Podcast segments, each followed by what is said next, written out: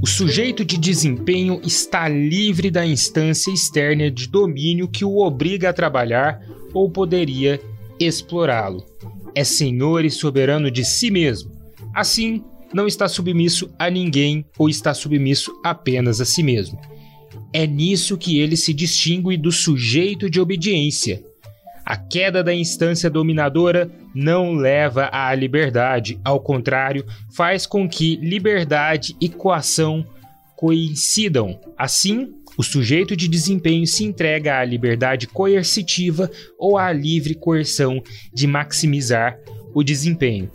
Esse é um trecho da obra Sociedade do Cansaço do filósofo sul-coreano Byung-Chul Han, e esse, aliás, é o tema do nosso podcast de hoje. Por que devemos falar sobre a sociedade do cansaço?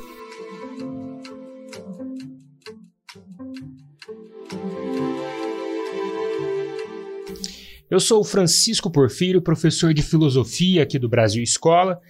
É, em primeiro lugar, é um prazer estar aqui conversando com vocês. Vamos falar hoje sobre esse tema tão importante e que afeta o nosso mundo contemporâneo, a sociedade do cansaço. Nós vivemos em uma era do estresse, uma era do adoecimento mental, uma era em que as pessoas buscam cada vez mais ocupar seu tempo, embora nunca estejam satisfeitas com a ocupação do tempo que têm e vivem nessa busca incessante por algo que muitas vezes não sabem o que é. Isso leva ao estresse, isso leva ao adoecimento e isso impede algo que para os antigos era muito importante: o ócio. Aliás, é o ócio que dá, inclusive, a capacidade criativa, que parece que, apesar de ser tão cobrada e tão valorizada, nós estamos deixando de lado e nos cobrando por outros lados. Bom, pessoal, antes de dar continuidade aqui ao nosso papo, já vou falar para vocês, esse podcast tá bacana, o papo tá legal. Compartilhem esse material, sigam a gente também nas redes sociais Facebook, Twitter e Instagram e não se esqueça de entrar no nosso canal Brasil Escola lá no YouTube, que nós temos videoaulas sobre vários assuntos, sobre todas as disciplinas escolares e sobre atualidades também.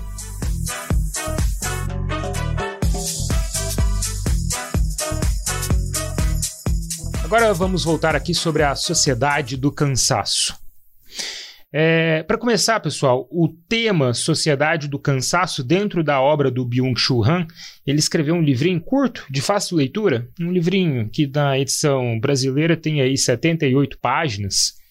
É um livro que fala sobre um tema importante e que traz uma introdução ao assunto e que deixa a discussão em aberto, afinal de contas, ela não se esgota aqui.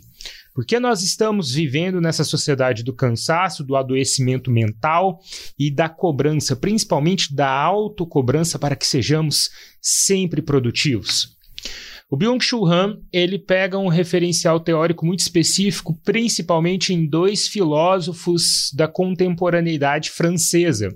São eles Michel Foucault e Gilles Deleuze. Michel Foucault identificou que o paradigma da modernidade, aquilo que norteava as relações políticas dentro da modernidade, dentro do que ele chamou de uma esfera microfísica do poder, era justamente o espaço de confinamento. Para Foucault, as pessoas estavam fadadas a viver em instituições que confinavam os seres humanos dentro de, espaço, de espaços fechados para exercer o poder coercitivo do capitalismo sobre os seus corpos, esperando assim criar cada vez mais corpos dóceis e produtivos para o sistema capitalista. Foucault faz um paralelo é, dessa microfísica do poder, que ele chamou a contemporaneidade, com uma macrofísica do poder, um momento anterior à formação do capitalismo, em que o poder estava centrado nas mãos de um Estado absolutista e de um rei, aquele que provocava o castigo e o suplício para aqueles que saíssem da norma, mas a produção estava centrada e ligada àquele reino. Depois da formação e ascensão de um capitalismo industrial no século XIX e início do século XX, as coisas mudam.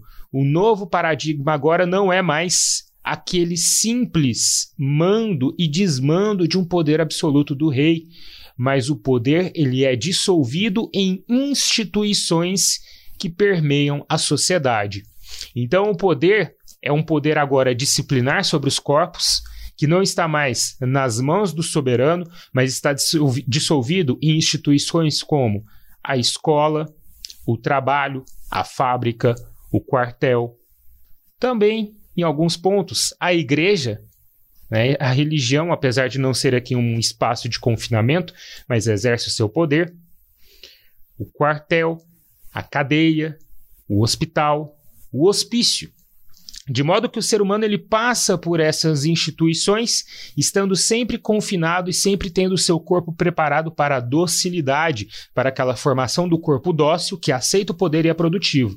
De modo com que Foucault enxerga a escola não como um simples local onde as crianças vão aprender as disciplinas escolares, como português, matemática, história, geografia, eh, ciências.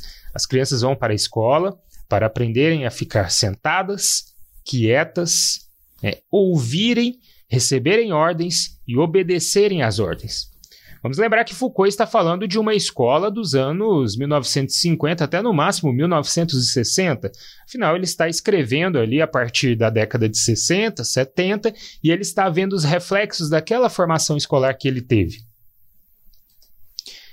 É claro para a gente hoje que a escola mudou muito, né? essa configuração escolar mudou muito, mas nós podemos ainda perceber alguma raiz disso que Foucault está falando em nossa divisão escolar.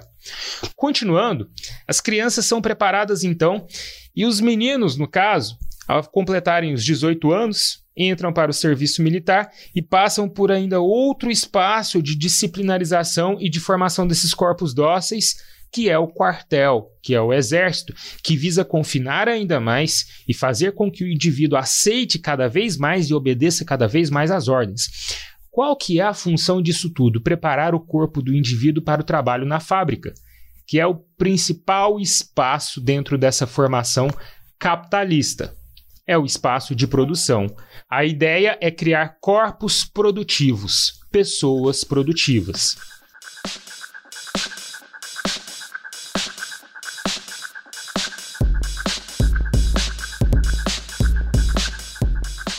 Vez ou outra, este corpo adoece. Quando ele adoece, ele é mandado para um espaço disciplinar de confinamento para se reestabelecer. Esse espaço é o hospital. Vez ou outra, esse corpo se torna algo indesejado por não obedecer às regras sociais. Neste caso, ele é mandado para as instituições de correção. No caso, uma instituição de correção mental, o hospício, o manicômio, Foucault foi um grande defensor de movimentos antimanicomiais. No caso de um corpo que não se adequa às regras morais da sociedade, a cadeia. O outro referencial teórico que Byung-Chul Han está usando é o filósofo também francês, um grande amigo de Michel Foucault, Gilles Deleuze. Embora Deleuze tenha tido uma relação produtiva muito próxima uh, a Foucault, ele traz algumas diferenças na compreensão deste paradigma, porque para Deleuze a, o controle é que era a chave de tudo, não mais a disciplina, como Foucault tinha dito, mas era sobretudo o controle. Foucault morreu em 1985. Gilles Deleuze escreve no final dos anos 80 e início dos anos 90, junto a Félix Guattari, o psicanalista Félix Guattari, a obra Mil Platôs. O volume 1 desta obra, Mil Platôs, intitulado Capitalismo e Esquizofrenia, tem um prefácio um tanto quanto interessante que ele apresenta uma noção de rizoma, um pensamento rizomático.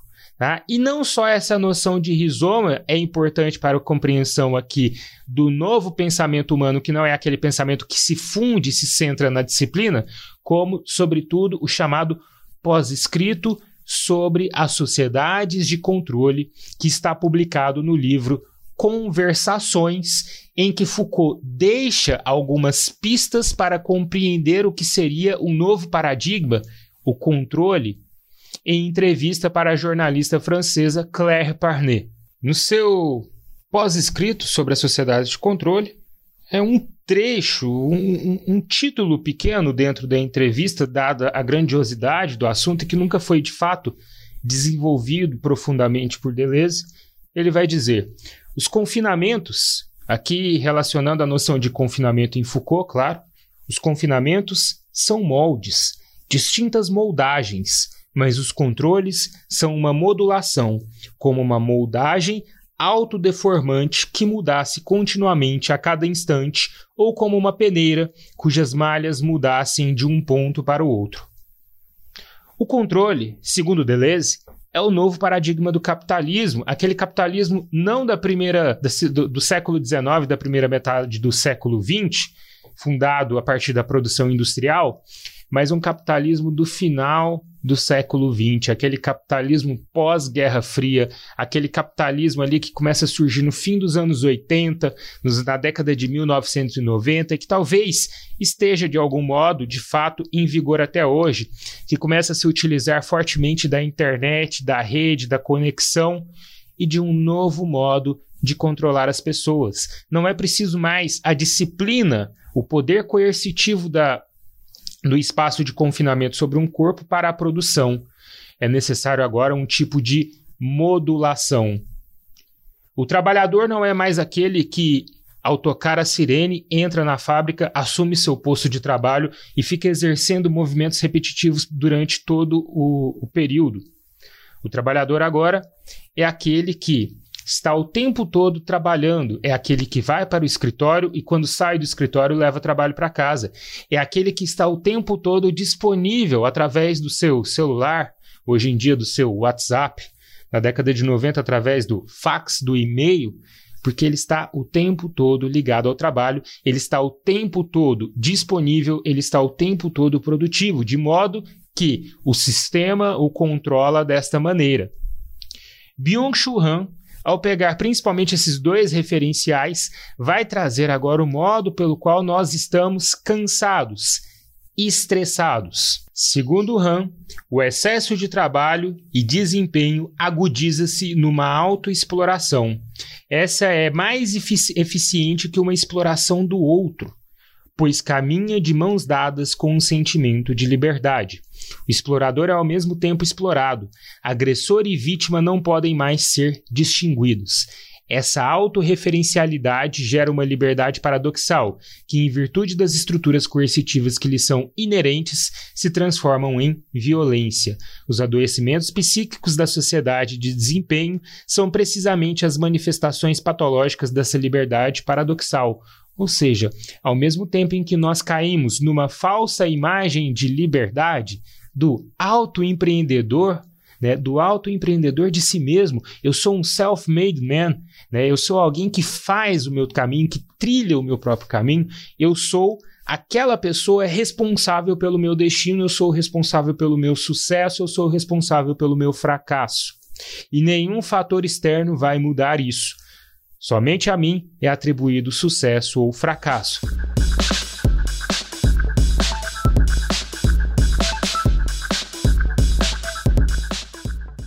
É, a gente tem que perceber, a gente deve reconhecer que é justamente essa pressão psicológica em cima do eu do indivíduo que está levando ao adoecimento. E é justamente essa pressão psicológica que começa com aquele controle do sistema, que quer indivíduos produtivos.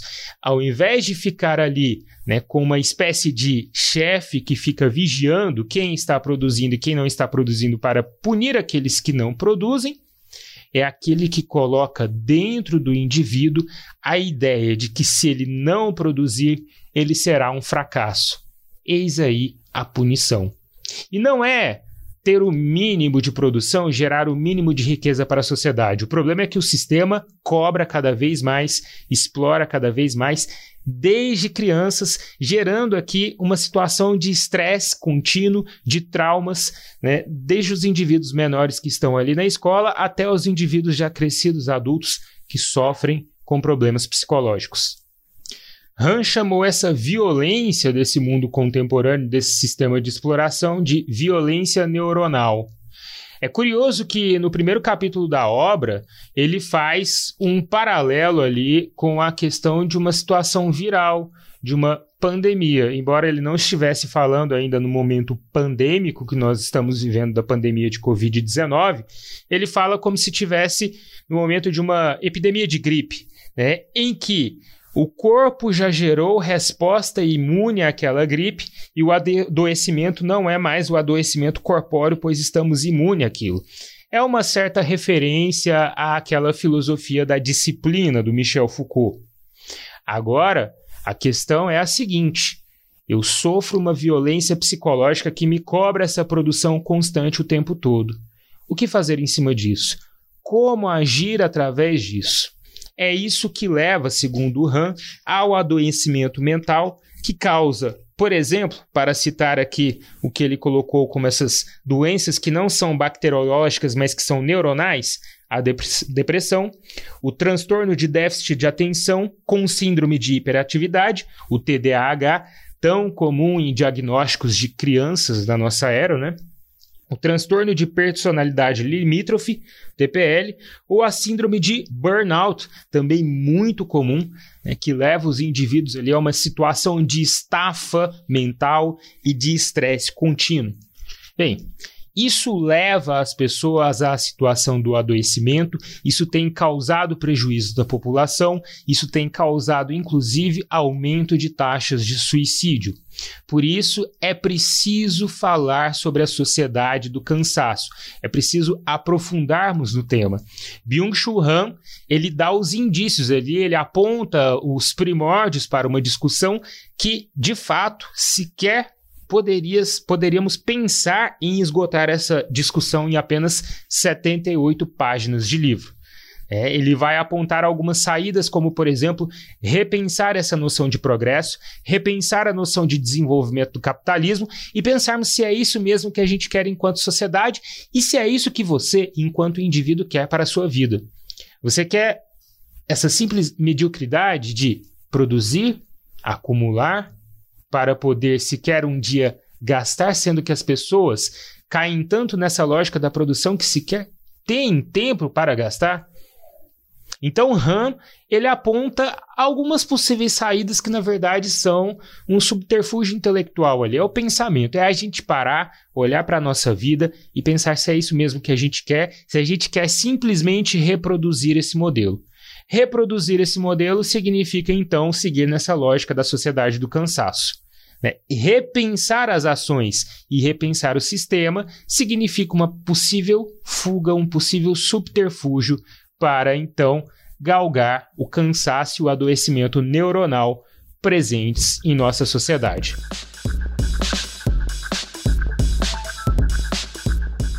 Pessoal, Espero que vocês tenham gostado do nosso papo. Espero que seja útil para vocês, porque afinal de contas é um assunto necessário e um assunto que mexe com a gente, que mexe, que toca a nossa vida. Espero que de coração, de verdade, que isso de algum modo possa servir para alguém de fato fazer esse exercício de repensar a própria vida, né? E convido quem não leu a ler Byung-Chul Han Sociedade do Cansaço, um livro pequeno, um livro de fácil leitura que pode ser muito bom para a gente conseguir, né, os primeiros referenciais aqui para esse exercício de pensamento sobre a vida, sobre os atos, sobre o sistema. Galera, vou lembrar para vocês de novo aí, né? Além de vocês compartilharem esse material, que foi muito massa, foi muito bacana, foi muito legal. Compartilhe esse podcast aí com quem vocês acham né, que deve ouvir. É, acessem também o nosso canal lá no YouTube, Brasil Escola no YouTube. Temos videoaulas sobre vários assuntos, todas as disciplinas escolares, sobre atualidades. E sigam a gente nas redes sociais, no Facebook, no Twitter, no Instagram. Tem muito conteúdo bacana lá para vocês. Um abraço para to todo mundo, foi muito bom estar aqui com vocês e até a próxima. Valeu!